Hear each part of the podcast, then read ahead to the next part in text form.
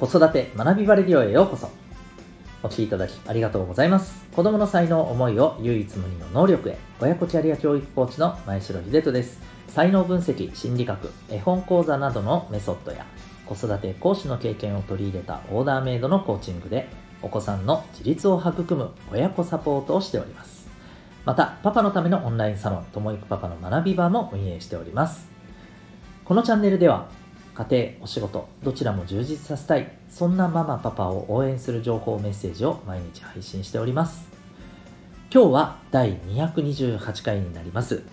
ゼロ工事の見直しについてというテーマでお伝えしていきたいと思います。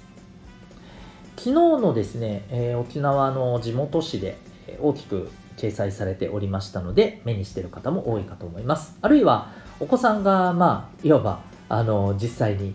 えー、その真っ只中にいらっしゃるところもあるかもしれませんが、えー、県立高校の、えっと、特に進学校の、はいえー、学科で導入されている、え、必修の早朝講座これがいわゆるゼロ工事というやつですね。えー、大体7時半ぐらいからスタートするということで、まあ、それまでに学校に着かなければならない。うん、ということで、まあ、朝早くからね、出ると。いうことで、えー、まあ、参加している感じだと、投稿している感じだと思うんですけど、このゼロ工事をですね、えー、廃止または、えっと、選択制に、えー、まあ、しようということで検討していくという方針が、ま、出てるとのことなんですね。はい。で、えー、これの背景としましては、例えば、うん、あの、まあ、やっぱり負担ですよね。えっ、ー、と、時間的な負担、うん。そしてこれは負担というのは、えー、お子さんだけではなく、もちろんご家庭もですし、もっと言うと教員の方もですよね。うんえ、こういった負担の軽減、そして、まあ、これだけの負担の割にどのぐらい効果が出ているのかという話もあると。はいえー、こういったところからですね、まあ、見直しを進めている。あ、そうそう。もう一つ肝心なことを言うの忘れてました。えー、もう一つは、えー、今、文科省が出しているあの学習指導要領の方針の、えー、大きなね、えポイントとしてあるのが主体的に学ぶという姿勢を育むということ。だからこそ、えー、まあ、自分から学ぶという姿勢をつけるというふうに考えるとこのゼロ工事というシステムはどうもそこに合致しないのではというね、えこともあると、うんまあ、そんなところなんですよね。でまあ今と実際にですね塾に通ってる生徒も多いわけですよね。だからもうやっぱりあの朝も早く行って夜も遅くまで塾行って全然なんか他のことやれないじゃないかと。これじゃ勉強漬けで、あのー、ね、やっぱり社会に出て、えー、そこで必要とされる力っていうのはその学校の勉強だけではないわけですから当然、ね、受験のための勉強だけではないわけなのでそういったことにもですねやっぱりこうあの力を入れる時間が物理的に取れないよねということだったりするわけですよね。はい、でまあそういう方向であると。で、これ皆さんどう思われますか？というところですよね。実際に賛否両論やっぱり出てまして、まあ、賛成側としてはもちろん負担が軽くなるとか、まあ、実際にこれだけねしんどい思いしてやってるけどどれだけ効果が出てるのかも正直わかんないし、うん、だったらない方がいいのではないかというふうなところをまああのプラスにね受け取ってる声もあったり。一方で、まあ、これがなくなることで進学要するに大学受験に対するマイナスの影響っていうのはないのかと、うん、極端な話1日1時間ね、えー、朝あったものが、えー、なくなるということは、まあ、年間にすると大体300時間消えるわけですよね。これが消えることがどうなのかという、まあ、懸念もある。ということなんですよね。うんで、まあ、このゼロ工事に関しては、なんというか、こう、それぞれこういった意見があるんですけども、僕としてはですね、まあ、僕の、その、あの、考え方としては、やっぱりこう、自分で学ぶ。ね、自分にとって本当に必要なものかを、まあ、必要なことが何なのかを考えてその上で学んでいくことが大事だと思っていますし何より、えー、やらされて、まあ、やることがゼロではないですけれども、うん、やっぱりなかなかねあのなんていうか身になりづらいっていうのはもう私の塾講師の経験の頃でももう身をもって立証済みなところもありますので、まあ、そういう意味ではですね、必修ではなくすというのは僕はありだと思います。まあ一方で、やっぱり学ぶ場は準備してた方がいいと思うんですよね。残してはおいた方がいい。だからやっぱり検討、あの希望して検討して参加するっていうことがあってもいいと思います。でもっと言うとですね、僕はそこに必ず授業のこう内容を学校側が決めるじゃなくてもいいような気がするんですよね。うんえせっかくのこの時間だから自分で何をするか考えて、えそれを勉強すると。で当然のことながらそうすると一人一人バラバラにそれぞれ違うことを勉強するのでじゃあその対応はどうするんだっていう話が出てきますけど、えー、そこに関してそれこそやっぱりねあの今 ネットでいろいろ学べるあのツールっていっぱいありますからね。こういったものをフル活用して自分で考えてそれを活用して学ぶっていうそれをしっかりと伝えること教えることでそれを活用してもらえるようにサポートすること。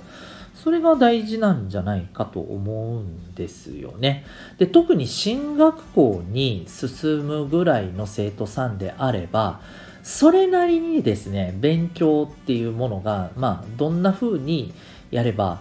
いいのかっていうのはその小中までのところで、まあ、それなりに成績を取ってきてるあの生徒さんが多いですから、まあ、当然のごとくそれを考える力っていうのは僕はね基本的にはあると思ってるんですよね。うん、ただし、えー、もしかしたら中にはね塾の先生に言われるままのことを、えー、言われるままに100%やってきて、えー、成果につながったみたいな人もいるかもしれません。でも逆にそういう人ってこれからはそれじゃ通用しませんのでね、えー、いい機会ですからここで自分で考えて勉強するっていう姿勢も身につけようということにも僕はつながると思います。ですのでまず大事なこととしては学べる場はやっぱりいろいろ残しておくことが大事だと思います。それこそあの早朝だけではなくて放課後もですよね、えー、塾に行けないお子さんもいらっしゃるわけですから、うん、でそこに対してじゃあどういうサポートを誰がやればいいんだ？またそこは負担になるぞと。いうところについてはですね、え、それこそ学校の先生にそこの負担をですねやっぱり押し付けるんではなくて、え、地域であったりあのあるいは逆に、え、こういったところに、えそれこそあのインターンじゃありませんけれども職場体験的なことも踏まえてですね、え大学生の方とかが入るっていうのも僕は全然ありだと思います。うん。それこそ、まあ、ちょっとした、あのね、国から、まあ、お金を出してもらって国や県からお金を出してもらって、えー、そういったようなねちょっとした、まあ、報酬があってもいいんじゃないかと思いますしね、うん、先生方をそのままあてがうよりは随分いいと思うんですけどね正直。はい。で、えー、そういうふうにまあ学ぶ場がいろいろあって選択できるっていうことがまずはこうやっぱり学ぶ場としてこれがあることがすごく重要だと思います。はい。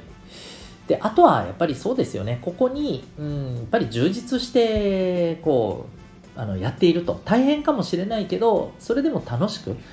みんなが前向きになんかこう、エネルギーがあるような感じの場を作れるかっていうとこですよね。そこには、やっぱりあのその場を管理している先生方の、うんまあ、キャラクターというか演出というかねどういう働きかけをするかっていうところも重要だと思います。むしろ時間的な負担をどうこうっていうよりは質をやっぱり上げることだと思うんですよね。お子さんが、えー、まあ、よりなんていうかこうあの前向きに学びに取り組めるような、うん、関わり方をできるかどうか、そこにはやっぱり例えばコーチング的な、えー、コミュニケーションスキルも必要かもしれませんし、えー、あとはもっとあのその前段階としてそもそもやっぱりこの学ぶって面白いぜっていうことを自分自身がねあの大人が先生方が教える側の関わる側の大人がですね、えー、見せていけるとやっぱり大きいんじゃないかなと思うんですよね。うんなので、えー、まあ、これはもう私自身も含めてですね、えーと、お子さんに関わるお子さんの成長に関わる大人はや大事にしていくべきところなのかなということを感じました。はいえー、皆さんはそれぞれゼロ工事の見直しについてどういうお考えをお持ちでしょうか。はい。えー、ぜひちょっとこの機会に考えてみるのもいいのではないかと思います。というわけで今日はゼロ工事の見直しについてというテーマでお送りいたしました。えー、私が、えー、運営しております、えー、お父さんのためのオンラインサロン、ともいくパパの学び場。えっ、ー、と、今日、えー、今日、今日じゃない。あの、今月もですね、えー、また、あのオンラインでの勉強会、懇親会というものをですね、え毎月実施してるんですけども、本日もやっていく予定でございまして、でそこはですね、あのサロンメンバーじゃない方もですね、まあ、どんな感じなのかということで、ぜひあの気軽にですね、ご参加いただいて、うんまあ、ちょっと子育てで困ってることをちょっと相談してみようっていうことであったり、あるいはいろんなね、えー、お父さん方とちょっとこう、あの、まあ、つながりが持てたらいいなということで、えー、入ってこられたり、もう本当にあの、全然歓迎でございます。えー、興味がある方はですね、このウェブサイトに、え、詳細説明欄のところにリンクがありますので、ぜひ、えー、ご覧になってみてください。また、あの、5月22日にはですね、えー、指紋を見るだけでその人の生まれ持った特性を科学的に分析できるというですね、はい、ちょっと日本沖縄にはまだ入ってきたばかりのですね驚きのメソッドのセミナーがございます。こちらも興味ある方はぜひチェックしてみてください。